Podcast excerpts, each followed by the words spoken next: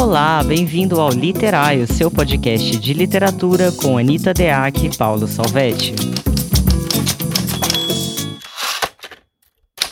Olá, bem-vindos a mais um episódio do podcast Literário. Eu sou Anita Deac. Olá, eu sou Paulo Salvetti. E aí, meu povo, como vocês estão nessa segunda maravilhosa?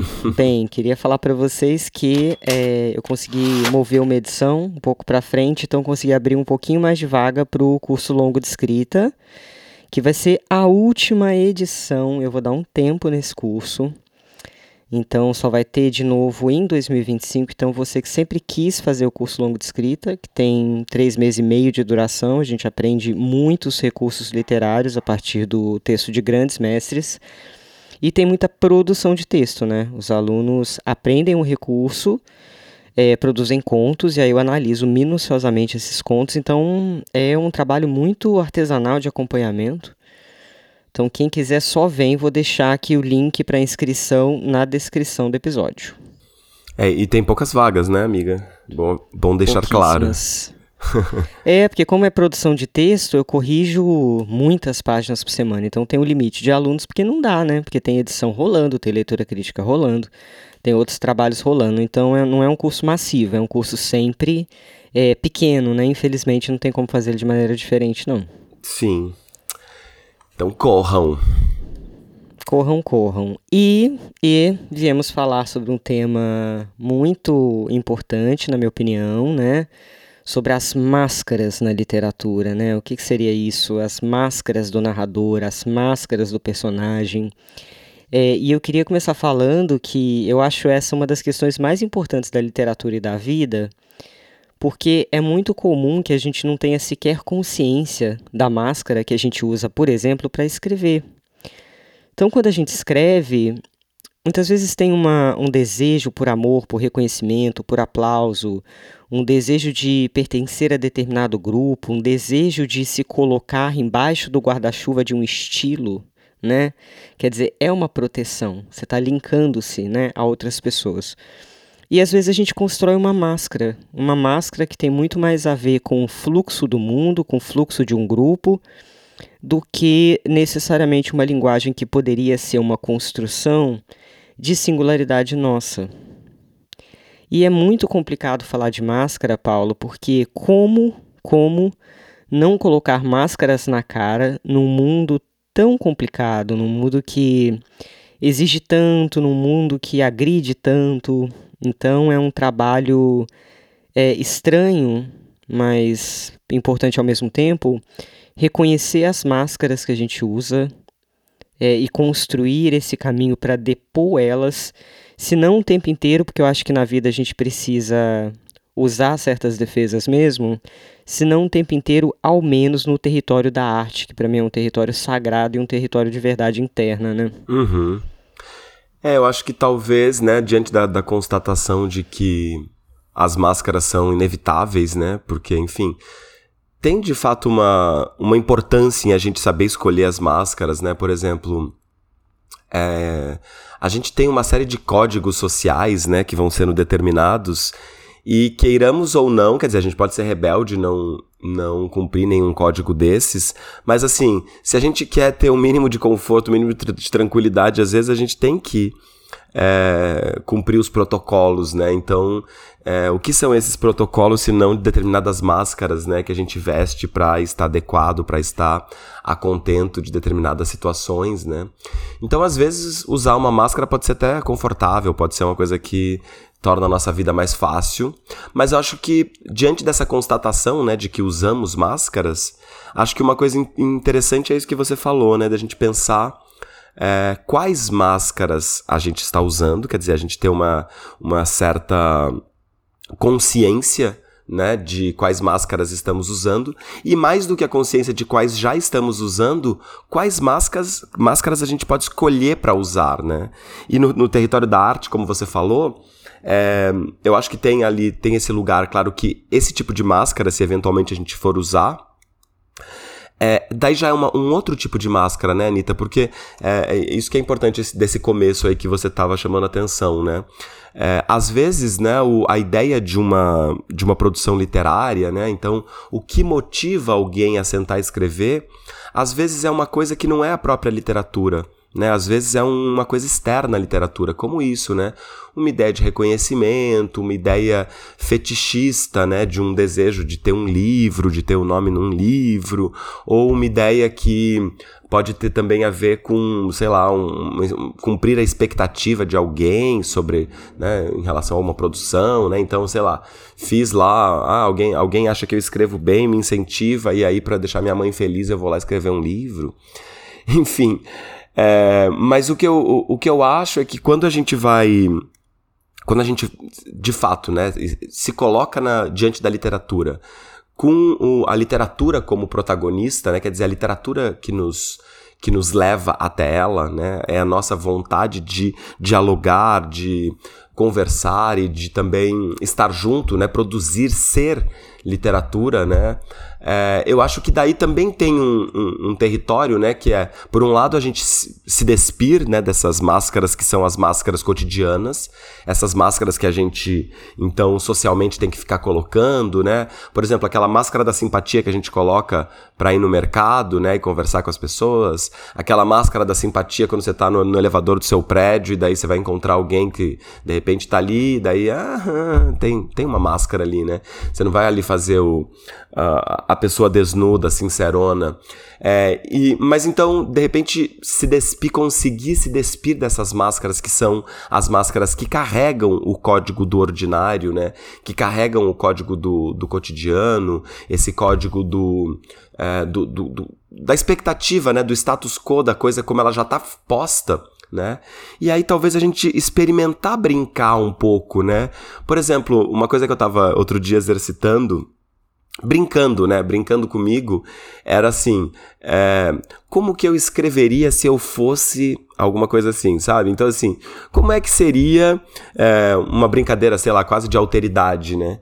Como é que seria o Paulo escrevendo se o Paulo fosse, sei lá, um, um alemão do século XIX? E aí tem uma coisa ali, tem uma, uma, uma, máscara possível de brincar, de jogar, que daí é intencional, que daí tem uma tentativa ali, inclusive num exercício de criação de estilo e de, e de, de narrativa mesmo, né? Pode surgir coisas aí. É, e, e, que, e que é possível a gente, então, também jogar, né? Então é isso. Quem, quais máscaras a gente pode escolher que, que também podem, então, é, jogar a favor né? A, a, gente identificar as máscaras que a gente tem que pôr pro lado e também escolher as máscaras que a gente pode usar ao nosso favor, porque também acho que pode ter uma gracinha nisso. Super. Pensando especificamente no narrador personagem, né? Às vezes quando a gente pensa num livro, a primeira coisa que a gente pensa é enredo, né? Qual que história a gente vai contar. Mas o narrador personagem, ele fala em primeira pessoa, né? E dependendo se você vai colocar uma cena, por exemplo, desse narrador personagem com outros personagens, ele pode exercitar diferentes máscaras com esses outros personagens. E o próprio jeito dele contar, aquilo que ele resolve relatar, quais cenas ele escolhe, né, para colocar naquele relato, quais sentimentos ele aborda, é isso tudo aí vão existir inúmeras máscaras. E aí o personagem ele não precisa ter consciência das próprias máscaras, mas é interessante que o autor tenha é interessante porque aí ele consegue, a partir do mosaico dessas máscaras, entender é, o terreno por onde esse personagem transita, como esse personagem se integra, né? Qual, é, o, o que que faz, quais são as formas com que ele tenta caber no mundo, em que posição ele se coloca, né? Porque dependendo de um relato, por exemplo, se você pega um livro que fala de uma relação com a mãe, é, a gente tem uma máscara ali do filho que vai contar do filho, lógico, mas que vai contar também com vai, vai contar também da relação dele com a mãe, não só dele, mas da relação dele com o outro. Então, a máscara, ela revela as ficções possíveis. Eu acho tão bonito, tanto na literatura quanto na vida. Porque não tem, no fim das contas, Paulo, eu estou chegando a uma conclusão meio assustadora sobre a vida, que é a gente pouco vive a partir dos fatos. não interessam tantos os fatos.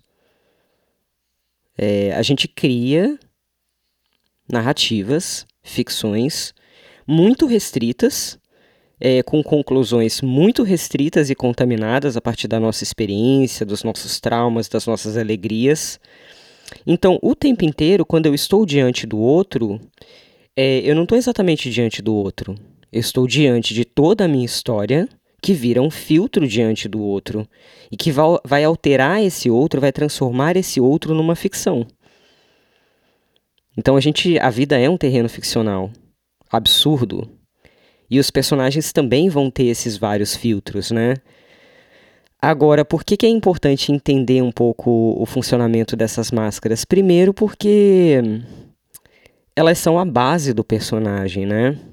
É, esse contato com o outro é, e esse relacionamento e, e, quais são os parâmetros e padrões que eu estabeleço para me relacionar com esse outro, eles vão me constituir.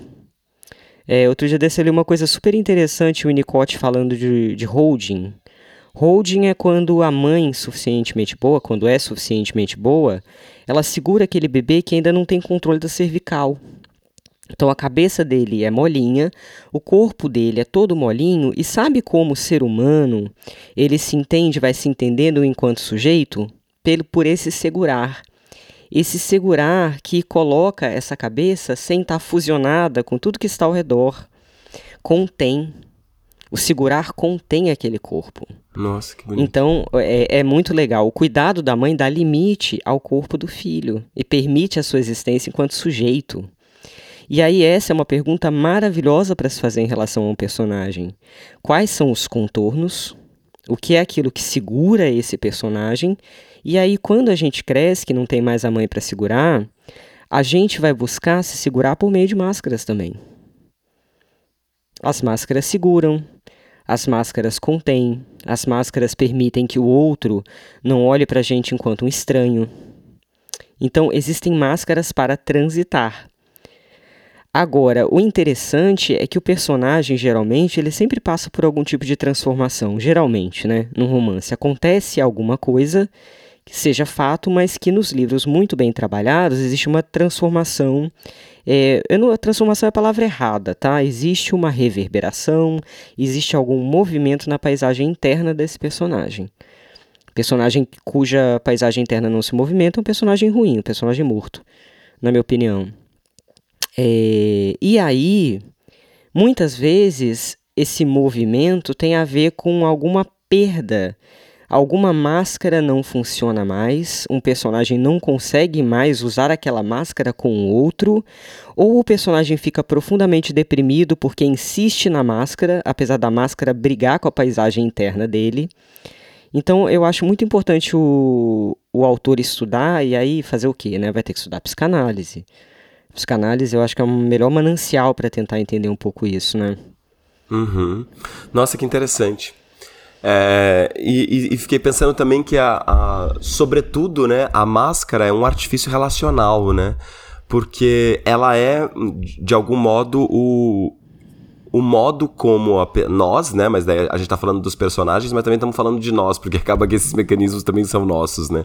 A gente tá pensando aqui como a gente empresta esses mecanismos que já são nossos para nossa consciência na, no ato da construção das personagens, ou do narrador personagem, no caso, ou até narrador em terceira pessoa, começar por aqui. Você tinha falado isso, mas eu também fiquei pensando assim. É, às vezes, né, quando a gente vai construir uma narrativa em terceira pessoa, a gente também esquece que o narrador em terceira pessoa, sendo um falante, sendo um ser, ele é um ser é, é, que não está identificado, mas tem ali, né? Tem uma coisa, tem uma essência, tem uma particularidade, né? Não, talvez a gente não possa dizer subjetividade, mas tem ali uma alguma força, né? Então, também é interessante brincar com essa com essas entender um pouco, né? O que que o que que mascara esse esse narrador em primeiro ponto. Mas depois estava oh, pensando sobre essa coisa neutro. Então... Oi? Paulo, onisciente neutro, terceira pessoa, tem aí uma ilusão do distanciamento, né, colocada como questão, já de cara. É. E, a ilusão, né? O, a ilusão é, é a coisa interessante, né? Porque se é ilusão, é porque não é, né? é, mas enfim, né? Em, em, em, torno dessa questão do, do relacional, né? é, uma coisa de interessante de pensar também é como a gente alterna essas máscaras, né? Porque a gente uh, não usa a mesma máscara em todas as situações. E a gente vai entendendo, né? Que máscara que é boa com tal pessoa, que máscara que é boa em determinada situação, que máscara que eu preciso usar é, quando eu não estou me sentindo tão bem, né? Então, por exemplo, eu, eu, já dei esse exemplo aqui outras vezes, mas isso para mim é uma coisa muito clara, assim. Eu tenho uma na minha trajetória de professor, né, que eu sou professor de colégio, e ser professor de colégio, né, gente, não é uma coisa muito fácil, né? Não é uma, hum. não é uma tarefa assim. É, tem, a, tem a graça, obviamente, lá das. De, de, de, acompanhar né, as crianças e principalmente porque eu também sou professor de redação, então tem essa coisa do uma introdução né, a esse controle ficcional, essa compreensão ficcional aos mecanismos. Isso é uma coisa muito interessante. Mas nem tudo é nem tudo é tão lindo assim. E às vezes, né, é, o que eu fico pensando é que ser professor às vezes é a atividade que mais gasta energia que eu já fiz, assim, de todas que eu já, que eu já fiz, né? Eu, sei lá, faço um espetáculo de duas horas, pulando, virando, cam dando cambalhota, e não fico tão cansado como eu fico em uma aula, às vezes, porque tem uma coisa, uma intensidade ali muito grande. E eu, em algum momento da minha trajetória como professor, eu comecei a tomar consciência de quais máscaras poderiam facilitar a minha vida. Então, por exemplo, tanto tanto na relação com os alunos, né? Então, como é que eu administro a coisa. Então, como é que eu não sou exatamente eu ali naquela relação? Né? Como é que eu, eu, eu entendo, por exemplo, muitas vezes eu me, me utilizo de, de estruturas ficcionais, né? Por exemplo, eu tenho personas que dão aula junto comigo que me ajudam às vezes, né? Por exemplo, eu tenho o Paulão, eu tenho o uhum. Paulinho, eu tenho o Saulo. Então, que vem ali me ajudar e que são e que são pessoas bem estereotipadas e tal, mas que são máscaras que eu utilizo às vezes numa hora assim, tipo, nossa, eu sei que meu humor tá assim precário e que se eu entrar ali naquela hora, aquele Rafaelzinho lá do fundo vai tirar toda a minha paciência. então eu já já sabendo que eu estou assim, me preparo, me armo, já coloco aquela máscara que eu sei que vai dar certo naquela situação e, e, e, a gente não faz isso sempre conscientemente, mas a gente faz isso o tempo todo na, na vida, né? Então, é aquele jeitinho de falar com a mãe, é aquele outro jeitinho de falar com aquela amiga, e aquele outro jeito de entender e receber as coisas de um, do, do chefe, da... Enfim, a gente tem essas... Agora, nos personagens, né, como, como a gente quando a gente vai construir os personagens, é interessante também a gente pensar isso, essas particularidades, porque isso também vai dando camadas né, na construção dos personagens. Quer dizer, os personagens não se relacionam igual com o mundo, né? Os personagens, às vezes, uh, de, dependendo da situação, eles vão alterar suas máscaras, eles vão mudar os seus jeitos de ser e também vão. A gente também usa máscara com a gente mesmo, né? Quer dizer, tem dia que a gente não tá afim de ficar super super desnudado diante de nós mesmos, né? Então a gente inventa narrativas, a gente se vitimiza às vezes e a gente fica morrendo de dó da gente de uma coisa que fez que a gente nem que a gente mesmo que causou às vezes e a gente fica inventando ali uma coisa que a gente não quer se enxergar, né?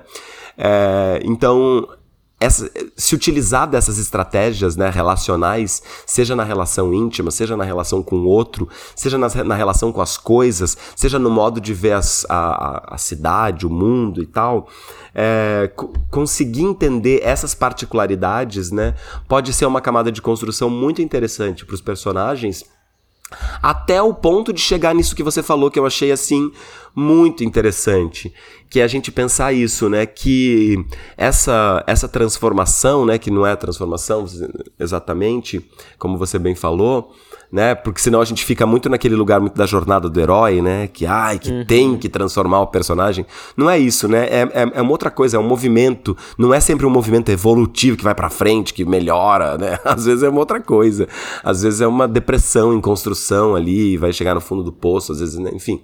Mas É, isso que você falou é muito interessante para gente, a gente entender esse movimento e não fazê-lo, inclusive, no, no modelo jornada de herói, que é o que, se a gente deixa no automático, é o que a gente. É o, o primeiro que vai aparecer ali, na, principalmente pra galera iniciante, né? Que é essa coisa do ai, que passou por essa transformação e ai, superou o trauma, e ai, se tornou uma pessoa melhor, e ai, finalmente conseguiu vencer esse medo, né? Mas a gente trocar isso por essa constatação de que determinadas máscaras não servem mais. Olha que coisa muito mais rica, né? Muito mais interessante pra gente acompanhar esse movimento do personagem, né? De repente, dava super certo essa estratégia aqui, né? De toda vez que vai falar com a mãe, só que de repente você fica sabendo de uma coisa da mãe, ou você, uh, o personagem, tô falando, né? O personagem no processo de terapia ali, por exemplo, vamos supor, é tem um daqueles insights, né, que a gente tem às vezes, e daí não consegue aquela máscara que, que usava pra mãe para amenizar, né, uma dor, um sofrimento, uma coisa, de repente não serve mais. Olha que coisa rica, né? Que, que, que, que movimento de narrativa que pode ter isso. Muito legal, Anitta. Muito. Eu lembrei agora de uma edição muito doida que eu fiz. É, a autora tinha uma personagem, era a primeira pessoa, né? Ela tinha uma personagem que sofria o livro inteiro, sofria demais. Que personagem sofredora. Tudo acontecia com ela, todo mundo sacaneava ela. E aí, depois que eu fiz a primeira leitura, eu perguntei, né? Fui conversar um pouquinho com a autora. A autora estava muito ansiosa para me falar o cerne da questão do livro dela. E ela falou assim: não, porque o mundo é um lugar muito cruel é, e eu queria mostrar o impacto disso é, na formação de uma pessoa a ponto de deixar essa pessoa completamente paralisada, né? Quero falar da crueza, da injustiça do mundo e etc. E ela comprou realmente o ponto de vista da personagem dela completamente. Ela acreditava nisso e a personagem dela acreditava nisso. E tudo que a personagem contava é, ia mais ou menos nesse sentido. E aí eu peguei as cenas, as várias cenas, as principais cenas, né? É, que essa personagem passava, os principais momentos, e falei assim: olha só que interessante isso aqui, ó. É, principalmente quando ela fica adulta, né? Porque criança é complicado realmente se julgar, né? Porque criança não tem é, ferramenta para lidar com as coisas. Mas enquanto adulta, aquela personagem, sempre que alguma coisa dava minimamente errado, o trabalho não era exatamente o que ela esperava, o relacionamento não era exatamente o que ela esperava. É, quando as coisas saíam do script, essa personagem se colocava numa posição é, de vítima bizarra.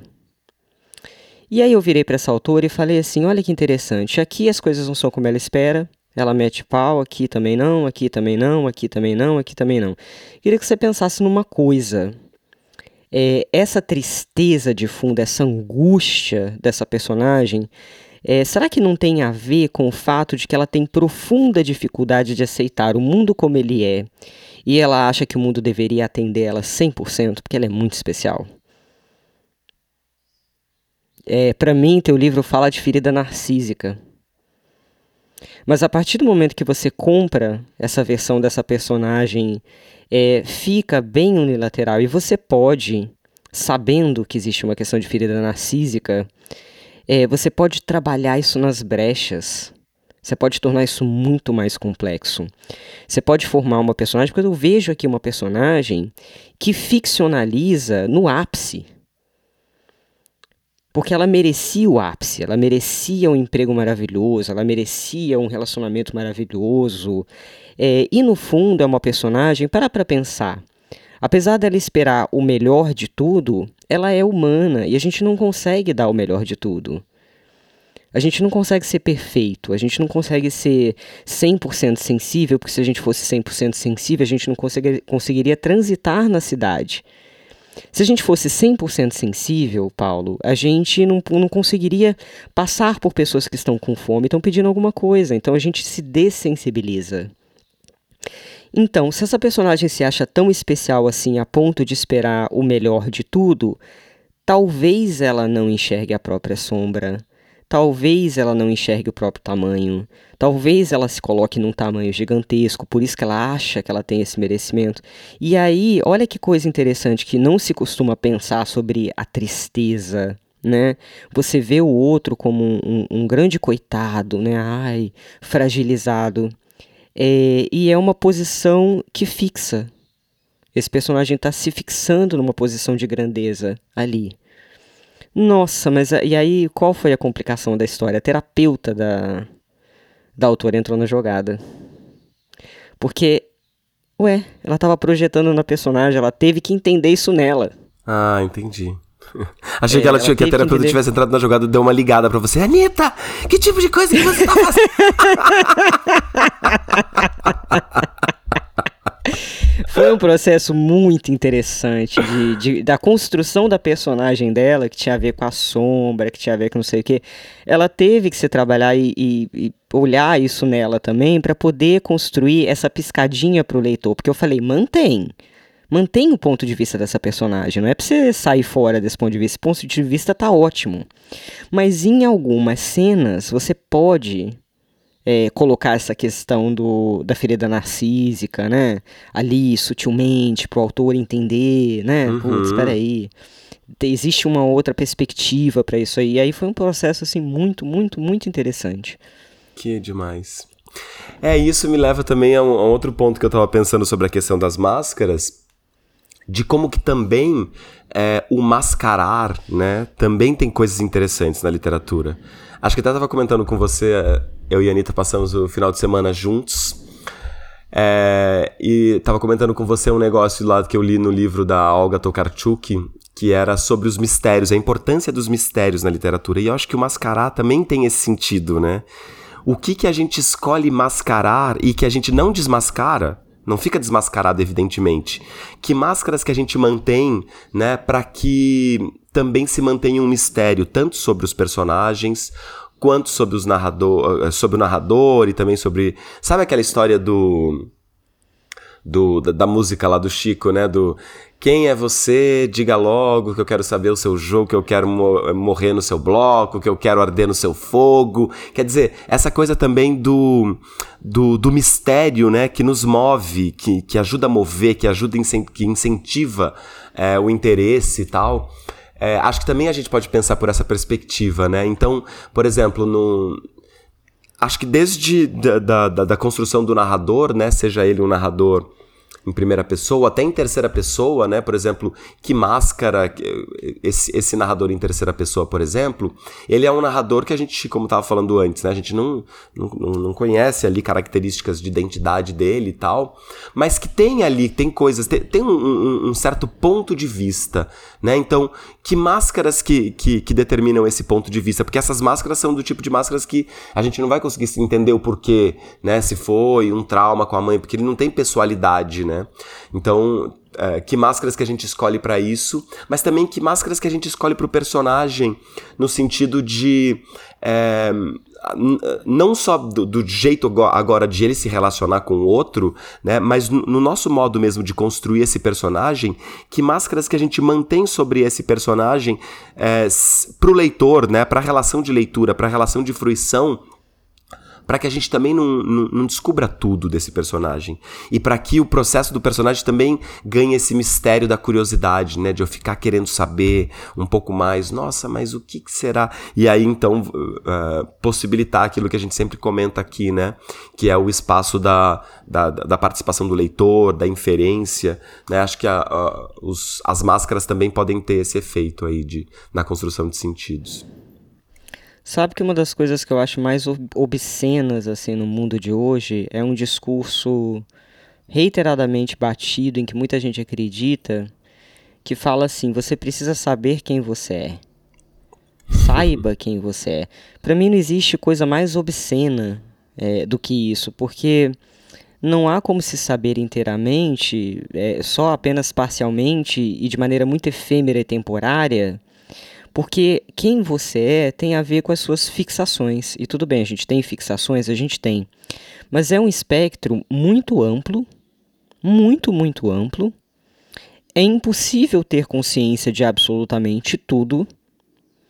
E quando você é, fica nessa brisa de saber exatamente quem você é, primeiro que você está colocando de lado as micromudanças e as mudanças o tempo inteiro que vão acontecendo com você. O negócio é tão rico que quem você é no, no elevador às 8 da manhã de segunda-feira pode ser uma coisa, porque tem uma miríade de efeitos e coisas ali que estão te compondo naquele momento. No dia seguinte, a miríade, miríade não vai ser a mesma. Então, essa ilusão de identidade absolutamente fixa é o que eu estou falando, é uma grande ilusão. É, o que, que eu penso em relação à identidade? Por que, que a gente fixa as coisas? A gente fixa as coisas porque a gente se sente mais confortável. Quando gente, isso tem a ver com máscara, porque quando a gente pode falar eu sou assim, assim, assim, assim, assim, o que, que a gente pode fazer? A gente compõe máscaras a partir disso.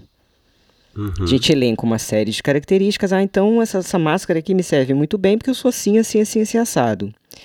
Se a gente começa a questionar e troca o ser por estar, que é um estado muito mais difícil de se viver, e eu tenho tentado exercitar bastante isso, em vez de eu sou assim, assim, assado, eu, eu estou, sem entender a, aquilo que a tua composição no momento como uma coisa temporária mesmo, e não se fixar nas coisas. Fica mais difícil criar máscara. Porque é, é muito interessante, Paulo, como ao longo da vida eu fui desconstruindo coisas muito bobas a respeito de mim mesma. Durante muitos anos, quando eu era jovem, eu achava que eu tinha muita dificuldade com localização. Vai vendo coisa maluca. É, não consegui ler mapa, não consegui me localizar nos lugares e tal.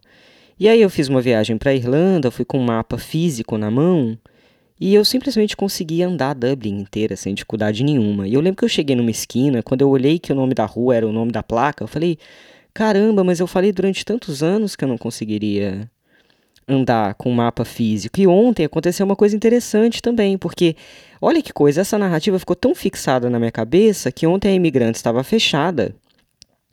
E aí o Waze, filha da puta, me, me fez dar um retorno e entrar no pedágio de novo, que pagar o pedágio de novo. E aí o moço do, do pedágio virou para mim e falou assim: "Não, você vai fazer isso, isso, isso".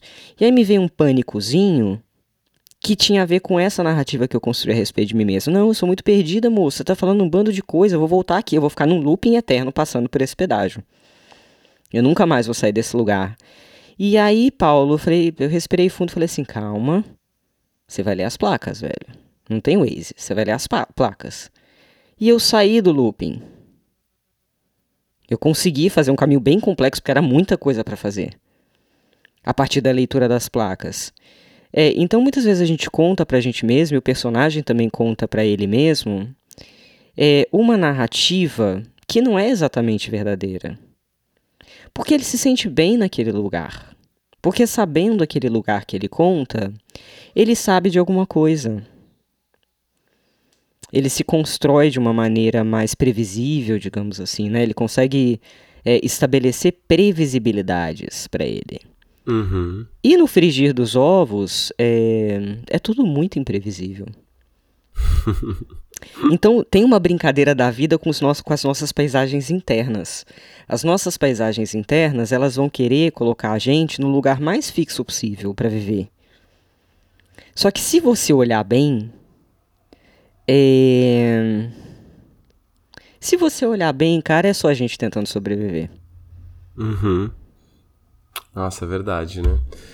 Não, e essa pegada do, dos, dos lugares fixos, né? A gente também tem, tem obsessões com isso, né? A gente, a gente fica muito parado nos, nos, nos mesmos padrões, né, nas mesmas lógicas, até porque a gente fica nessa, nessa repetição do eu sou assim, né? Quanta gente resolve coisa, resolve coisa assim, tá no meio de uma briga, tá no meio de uma discussão, né? E aí tá evidente que tem ali um traço que tá comprometendo uma determinada relação e a pessoa se apazigua ou, ou, ou, que na verdade ela se impede, né, nessa, nessa tentativa de se apaziguar imediatamente, ela se impede de tentar entrar num movimento que pode tornar a vida dela mais legal, mais divertida, mais gostosa, dizendo, mas é que eu sou assim, né? Como uhum. se ser assim fosse uma coisa que tivesse definida no, no DNA, né?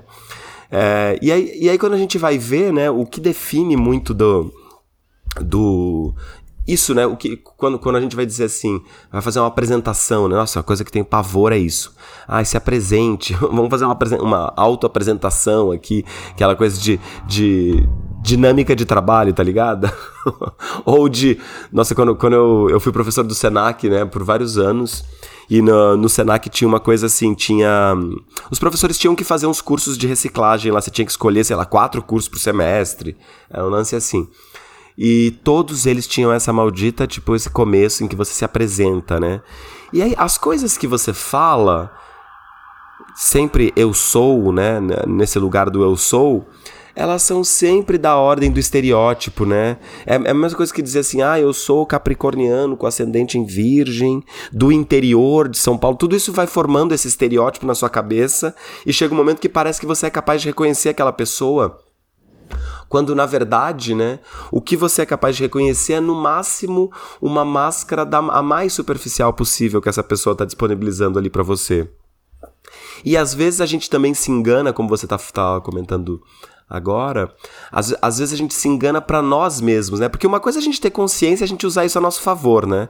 Por exemplo, eu ia nesse, nessas Ness, nesses treinamentos aí. Obviamente que às vezes eu tirava uma com essa coisa do quem é você, porque pff, achava uma bobagem isso. Mas às vezes a gente se engana achando que é mesmo, né?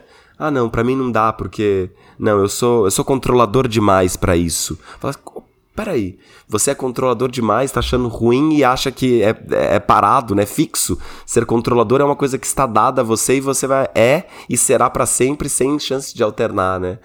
O que é uma grande bobagem. Então acho que na verdade esse ponto do, do das máscaras, né? É, eu acho que ele é, o nosso episódio ganha muito, ganhou muita complexidade aqui quando você falou exatamente sobre aquele ponto do é, como é que é o movimento, né? Primeiro, a gente reconhece, né? Então, na construção dos, dos nossos personagens, por exemplo, ou do nosso narrador. É, primeiro, a gente reconhece né? Quais são as máscaras, a gente ali identifica, mas depois a gente vai reconhecendo ao longo do percurso quais máscaras estão ali pifando, quais máscaras estão entrando em crise, quais máscaras não estão mais dando certo, porque é isso, né, que vai vai dar ali a densidade e é também acho que um pouco disso que a gente está falando agora em relação a nós mesmos, né? Sim, eu tenho um desafio extra porque meu próximo livro vai tratar de um personagem que tem uma massa movente no rosto. Até li o primeiro capítulo esse final de semana pro Paulo. E eu amei. E, e aí vai tratar um pouco, você gostou, né, Paulo? Graças a Deus. Graças a Deus. Tem pouquinho ainda escrito, mas um pouquinho que já tá me suscitando é, muitas coisas.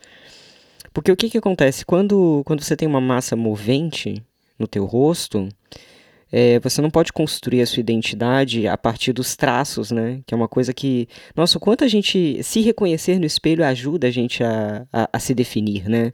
A gente entender-se enquanto sujeito. E, e, esse personagem, ele não tem essa possibilidade. Ele tem realmente uma massa movente no rosto. E aí eu gosto muito de colocar ele para jogo. E quando ele está em cena, quando alguma coisa está acontecendo, a, a pergunta que eu faço nunca é o que ele é, é como ele está.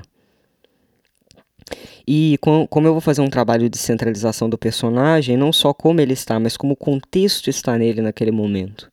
Quais são as reverberações da paisagem dele, dele interna, fora, e quais são as reverberações fora, dentro da paisagem interna dele. Tanto ele quanto a mãe, eles são personagens fronteiriços, eles se movem o tempo inteiro.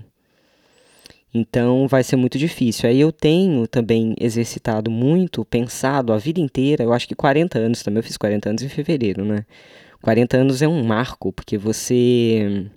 E terminar, acabar com o curso longo tem a ver com isso, inclusive, também, porque o curso longo de escrita, eu tenho uma posição de autoridade, porque eu já tenho muitos alunos nesse curso, eu tenho um lugar é, muito fixo nesse curso.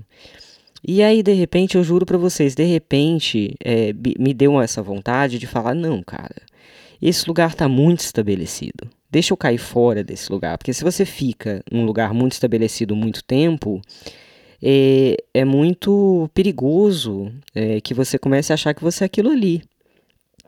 E, e ser só aquilo ali, né? Então, mudar a linha de pesquisa, fazer curso para os veteranos, me colocar num outro lugar, um lugar cheio de não sei, que aí eu vou lidar com umas coisas que eu estou estudando que eu ainda estou tateando, né? É, é uma coisa interessante para a gente se exercitar fora, Porque o pior de tudo, Paulo, é que eu conheço muita gente, e, e não tô metendo pau, não, porque eu acho que a vida é muito difícil mesmo, que veste as máscaras e morre com a máscara. Morre mesmo. Desenvolve crença, morre com as mesmas crenças, leva, leva tudo. Fica tudo lá no caixãozinho, entendeu? É, e, é, e é o que eu falei, é, é um problema em si? Em parte, né? Em parte, porque nessa você mata a sua singularidade. Você mata a sua singularidade quando você acha que você é obrigado a casar. Você mata a sua singularidade quando alguém, você como mulher, por exemplo, é, acaba sendo mãe porque é o caminho natural. Né? O meu caso foi o contrário, eu não queria ser mãe nem a pau e tive esse desejo bem mais velho. Eu tive Vicente com 38 anos, então me permitiu uma coisa que para mim foi absolutamente maravilhoso. Mas quantas mulheres não acabam sendo mães porque é legal ser mãe, porque faz uhum. parte do script ser mãe?